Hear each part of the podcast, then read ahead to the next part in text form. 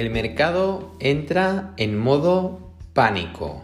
Cae el SP500 en lo que va de año cerca de un 16%. Caen los índices de empresas de mediana capitalización, de pequeña capitalización. En Europa, más de lo mismo. En los países emergentes, más de lo mismo, caídas de cerca del 18%. En el mercado de deuda también se desploma. los bonos del tesoro de largo plazo, el ETF TLT, lleva una caída del 22%. Los de medio plazo y corto plazo también caen. Incluso los fondos TIPS que están para cubrir la inflación también caen. En lo que va de año lleva una caída del menos 7%. Los fondos que invierten en eh, compañías que invierten en real estate, en rates de real estate, caen un 17%. Lo único que se salva son las compañías que invierten o que explotan materias primas y en especial energía, porque incluso el fondo cotizado que invierte en compañías que explotan oro está plano, únicamente ha subido un 1%. No hay quien se salve, no hay donde poner el dinero porque incluso el dinero en efectivo en términos reales también cae. Empezamos con este nuevo podcast de oportunidadesenbolsa.com en el que vamos a hablar sobre la situación actual, la situación de pánico total y eh, veremos cómo podemos actuar bajo esta situación, cuál es la perspectiva del inversor en valor y de largo plazo y cómo eh, podemos tomar cartas en el asunto. Empezamos con el podcast, pues un momento complicado. La semana pasada eh, curiosamente, eh, yo como director de oportunidadesenbolsa.com recibí dos llamadas que fueron curiosas por el timing. Una era la de un gestor de fondos de Nueva York y la otra era un ejecutivo de banca, de, bueno, de banca española, un ejecutivo de máximo nivel. Y ambos, lo, aparte de pedirme la opinión, que yo evidentemente estoy encantado de compartir la opinión sobre la situación actual, que es realmente complicada. Eh, lo curioso que posteriormente reflexioné es que ambas llamadas se repitieron eh, más o menos en el timing también, es decir, no es que se conozcan estas personas, pero eh, bueno, pues de vez en cuando pues entablamos conversación, pero también llamaron justo en el pánico de primavera 2020 con el momento del COVID, que también fue un momento muy complicado para los inversores y muy complicado para la reflexión, porque hay eh, un nivel de incerteza tan elevado, con tantos frentes, en el momento del COVID era algo muy desconocido, parecía que el mundo se acababa, realmente todos teníamos mucho miedo y eh, era algo completamente nuevo, ¿no? Es decir, tú es mucho más fácil afrontar algo a lo que ya te has afrontado anteriormente, ya sabes un poco lo que has de hacer, pero el tema del COVID pues era nuevo para todos, no había un histórico eh, mundial que dijera, mira, pues en los periodos de pandemia pasa esto y luego no habían, bueno, pues científicos que hablaban de anteriores pandemias, pero no, nunca había habido pues una pandemia tan globalizada y con un impacto tan alto ni un confinamiento a nivel mundial como el que se dio, ¿no? Y ahora, pues en parte por el, la acción-reacción de muchas acciones que se hicieron con el COVID, y aquí estamos hablando de las inversiones en compañías que explotan materias primas, y luego la situación geopolítica, eh, la elevada inflación como consecuencia por falta de esas inversiones y la situación geopolítica actual, eh, la elevada impresión de dinero por parte de los bancos centrales que ha llenado el mercado de dinero, pues bueno, pues ha salido la bestia, la bestia de inflación y eh, la situación realmente es eh, complicada, eh, no, vamos a decir otra cosa, ¿no? Pero, y en parte vamos a, comentar, pues, qué me preguntaron y, qué respondí ante algunas de las preguntas, y una es, ¿cómo lo ves? como veo, es lo que hemos comentado hasta ahora, y me preguntó, ¿qué crees que va a hacer el mercado durante los próximos meses? Y luego me preguntaron, ¿cómo vas a actuar? Bien, y aquí ya pues les comenté las inversiones a la sociedad de holding eh, que gestiono, eh, no sobre OB, sobre la revista que, dirijo. y eh, les voy a compartir algunas de las reflexiones porque creo que les puede ser de mucha utilidad y, en tal caso es mi opinión, es pura opinión, puede estar completamente equivocado, pero el objetivo de compartir esta opinión con todos ustedes pues es aportar el máximo de valor posible. Eh, OB se fundó eh, con un objetivo muy claro, que era el de ayudar al inversor de largo plazo, no especulativo, eh, a, bueno, pues a investigar, a, recibir pues, cada mes una revista sobre una compañía que bajo nuestro punto de vista pues, es excelente a largo plazo y cotizaba o cotiza en el momento de publicación a precios razonables. Si luego caen las acciones, pues simplemente cotiza todavía a mejores precios si no se han deteriorado los fundamentales. Pero en todo caso, el objetivo siempre de OE es el de ayudar al inversor de largo plazo con perspectiva empresarial y eh, en este podcast pues eh, público pues vamos a mirar de seguir con, con, esta filosofía de aportar el máximo de valor posible y sobre todo pues en momentos tan delicados en los que exigen reflexión y en los que eh, creemos que, aportar valor también significa mojarse un poco, ¿no? Y en cuanto a qué pasará, hasta cuándo caerán eh, los mercados, pues es muy difícil de saber. Si miramos los bonos corporativos de alto rendimiento, también conocidos como bonos basura, eh, se han caído a niveles similares a la pandemia 2020, a primavera 2020, también al periodo de miedo de 2016, comentado en el podcast de finales de abril que analizábamos el sentimiento del mercado, lo pueden buscar en nuestros podcasts, ya nos están escuchando en, Spotify, Apple Podcast, Google Podcast o cualquier plataforma o en YouTube, o si no en la página web de protensembolso.com en el blog también lo encontrarán. Y en ese sentimiento de mercado, pues veíamos, ¿no? Pues momentos de pánico, 2020, 2016, 2009, 2003, ¿no? Con momentos de máximo pánico y actualmente, ¿no? Que estamos en un periodo de el sentimiento de mercado en eh, máximo pánico, mucho miedo y los bonos corporativos de alto rendimiento, que son los bonos corporativos de empresas con una calificación crediticia por debajo del grado de inversión, pues también se, han desplomado a niveles similares pues a 2020, 2016 y 2008-2009 en pleno, bueno, 2008, finales de 2008, pleno pánico bursátil total, máximo miedo. Entonces, estamos en esta situación. Eh, a corto plazo, ¿pueden haber más caídas? Evidentemente que sí. Hay una refrán que se llama la caída o rebote del gato muerto. Es un refrán de, inversión muy antiguo y viene a decir que, bueno, pues que imaginas pues un gato cae desde un rascacielos, cuando cae pues rebota del, suelo y luego vuelve a caer. Eh, evidentemente cuando se hacían estos refranes en Wall Street no había la sensibilidad eh, frente a los animales que hay actualmente, pero se explica que bueno, ante estos desplomes puede haber un rebote y luego que sigan en parte las caídas. Por técnicos podría ser, pero nuestras decisiones, es decir, si analizamos desde el punto de vista técnico los índices, pues, sobre todo los americanos, pues sí que parece que haya un poco de espacio para algo más, por un poquito más de caídas. Pero no lo sabemos, nadie tiene la bola de cristal, ni nosotros, ni nadie.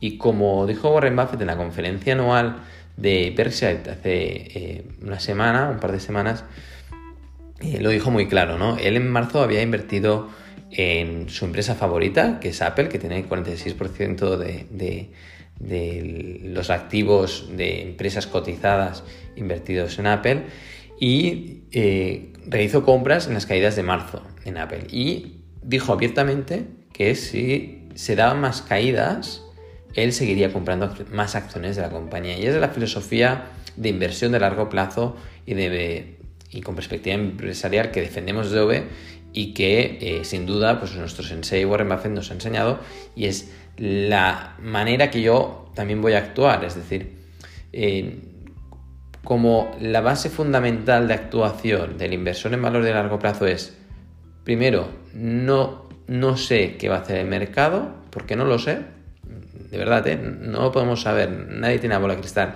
no podemos saber si va a caer un 20% más durante el próximo mes, no lo sabemos, si lo supiéramos, pues nos mantendríamos todo el efectivo y esperaríamos a que cayera ese 20, pero como no lo sabemos, eso es el primer eh, punto de partida, no tenemos la bola de cristal. Y eh, sí que sabemos que eh, nuestra perspectiva es inversión a largo plazo, en inversión en compañías que tengamos elevadas convicciones y lo más importante es que sabemos cómo hemos de actuar en cada momento. Y lo que sí sabemos, lo que sí tenemos actualmente, es un escenario en el que compañías eh, con buenas estructuras financieras o excelentes y con productos y servicios que van a seguir dando eh, servicio y se van a seguir vendiendo, porque el, la otra eh, punto de, fondo o de reflexión en el que el inversor en valor siempre va a tener en su subconsciente es que el, mundo, en términos generales, a nivel global, mundial, sin entrar únicamente en España o en Europa, o a nivel global, el mundo va mejor. Y es cierto, si miran los datos, objetivamente verán que es cierto, la pobreza se reduce, etc. etc. Entonces, si a largo plazo tú crees que el mundo va a ir a mejor y va a seguir yendo mejor y vamos a tener una perspectiva positiva frente al futuro, el mundo no se acaba este año, no se va a acabar.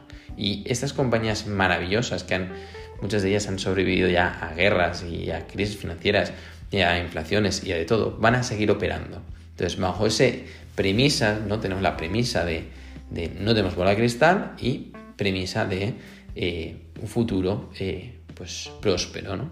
Y ante esas dos premisas que son las premisas con las que nos levantamos todos cada día, ¿no? Porque tú te levantas y te vas a trabajar y no te piensas que el mundo se va a acabar ese mismo día ni, ese mes, simplemente tú tienes pues, convicciones de que todo se va a solucionar.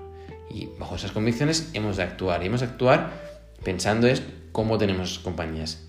¿Cómo están ahora? ¿Más baratas o más caras que hace un año? Están más baratas. ¿Y en qué compañías voy a invertir? Bueno, pues invertiría en compañías con buenas estructuras financieras, las que tengan deuda, teniendo en cuenta que vamos a enfrentarnos lo más probable en el escenario actual, pues a una eh, subida de tipos de interés, eh, pues vigilar pues, con compañías más endeudadas, porque si les eh, bueno, se suben los tipos de interés, el, dinero prestado pues, va a salir más caro y se van a reducir los márgenes, además de, la inflación, con lo cual ahí es donde más preocupaciones tenemos todos, ¿no? Esta reducción de márgenes a doble banda, ¿no? De eh, inflación y subida de tipos.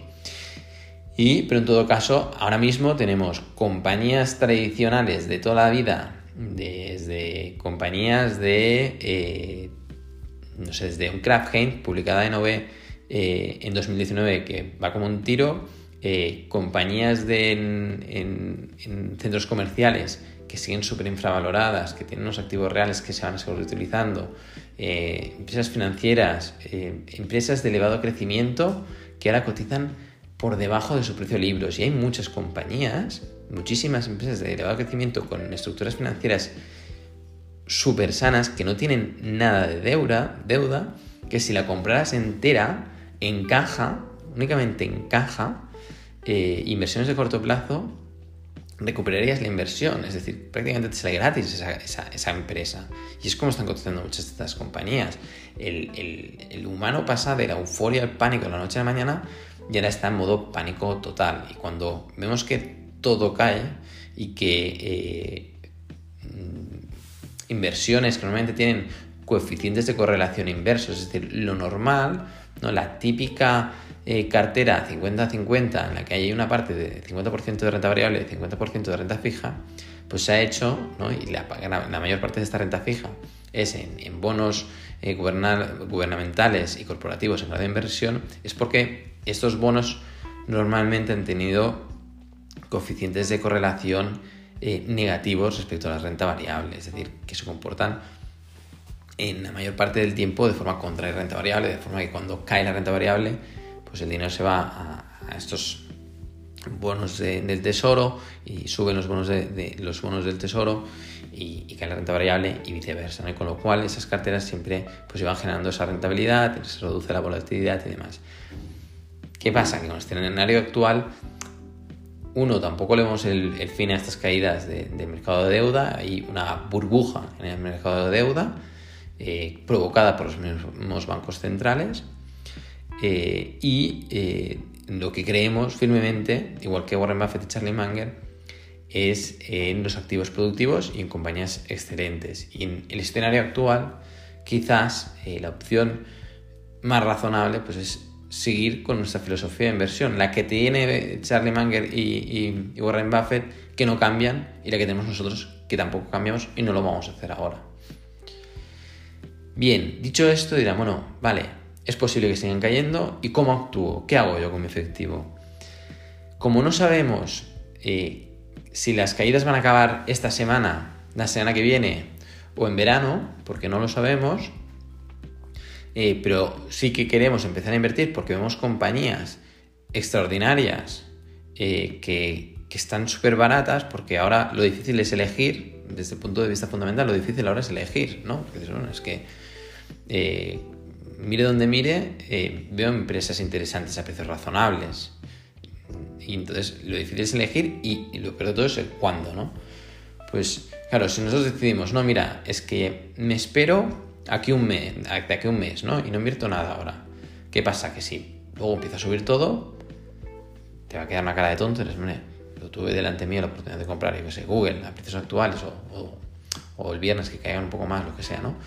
Eh, y no lo hice y ahora quiero comprar Google y lo tengo de comprar más caro. ¿Por qué no comprar en ese momento, no? O dices, no, no, yo lo invierto todo ahora eh, porque yo creo que, que esto va a rebotar. Claro, estás suponiendo en ambos casos que tienes la bola de cristal, ¿no? Uno, eh, tienes la bola de cristal porque ya das por hecho que van a caer más todas las acciones eh, y, en el segundo caso tienes la bola de cristal porque ya sabes que eso es el suelo de mercado, ¿no? Claro, si inviertes todo ahora y siguen cayendo, te arrepentirás de haberlo invertido todo ahora. Y si suben, pues bueno, vas a ser pues el, listo del barrio, ¿no? Pero ni nadie es tonto, ni nadie es muy inteligente, todos somos más o menos igual de listos, igual de tontos, y, dada esta situación, quizás lo más razonable es irse exponiendo con el efectivo que tengamos disponible poco a poco, es decir, me gusta esta compañía, esta compañía, esta compañía no me gustaba, aprovecho, aunque estén pérdidas, para venderla, para compensar los beneficios de esa otra compañía que vendí o lo que sea, porque tampoco pasa nada, ¿eh? por vender una compañía que no nos guste, aunque haya caída, podemos vender porque luego nos servirá para compensar beneficios de otras compañías. ¿eh? Pero estructuramos la cartera como queramos, pero con el efectivo que tengamos, pues lo vamos promediando. Es decir, imagínate que tú quieres invertir en una compañía que cotiza a 2 dólares, pues puedes comprar ahora unas cuantas acciones de esa compañía, que luego caen las acciones a 1,5. Bueno, pues mira, podrás comprar unas cuantas acciones más a 1,5. ¿Que luego se van a 3? Pues comprarás unas cuantas acciones más a 3. Y te va a quedar por ahí un precio promedio. Y si caen más, mm, no te va a quedar cara de tonto porque tendrás efectivo para comprar más. Y si suben, tampoco te va a quedar cara de tonto porque habrás comprado a precios actuales. Y es un poco la estrategia que personalmente voy a seguir eh, y estoy siguiendo porque he empezado. Y, no voy a hacer nada más. en cuanto a renta fija, por el momento ni tocarla. Mm, tampoco eh, creo que mm, valga la pena tampoco pasarse de listo y coger opciones o comprar opciones put sobre ETFs eh, de, deuda. Eh, es una posibilidad que, está ahí, que es, bueno, es valorable, pero las letras griegas irán a nuestra contra, el tiempo irá, no irá a nuestro favor y, la, y, sería una operativa, una operación especulativa. Es decir, cualquier eh, producto financiero que suponga eh, un, timing, es decir, que tenga vencimientos, eh, presupones una bola de cristal que no tienes y eso tiene sus consecuencias. Y si no, que le digan a los usuarios de Reddit que se están desplomando, están perdiendo dinero, cada día se publican, bueno, pues unas pérdidas, en algunos casos incluso millonarias, ¿no? Con lo cual, también, pues evidentemente, recomendamos o recomendamos, mi opinión, no es una recomendación, mi opinión es no utilizar productos eh, apalancados con vencimientos y demás, porque como no sabes el final ni, ni cuándo se van a suceder los suelos, pues si no quieres perder dinero, lo mejor, lo mejor es que inviertas en activos sin vencimiento y que el tiempo, como inversor de largo plazo, corra a tu favor.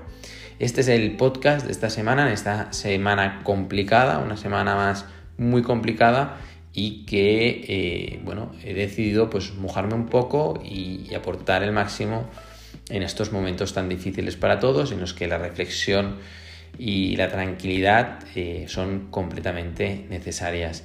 Esto es todo. Recuerden a los que no son suscriptores que pueden eh, visitar nuestra página web y suscribirse a la revista completamente gratis y ver cómo trabajamos, ver la última revista publicada, ver otras revistas extra que hemos publicado en la zona de extras, algunos comentarios sobre todas las empresas publicadas que hemos hecho, un vídeo especial hablando de todas las compañías publicadas, del tipo de compañía, de, compañías con más activos tangibles, con menos activos tangibles y más marca, eh, compañías más value, más growth. Y esto lo hemos comentado todo en un vídeo especial que está en la zona de extras.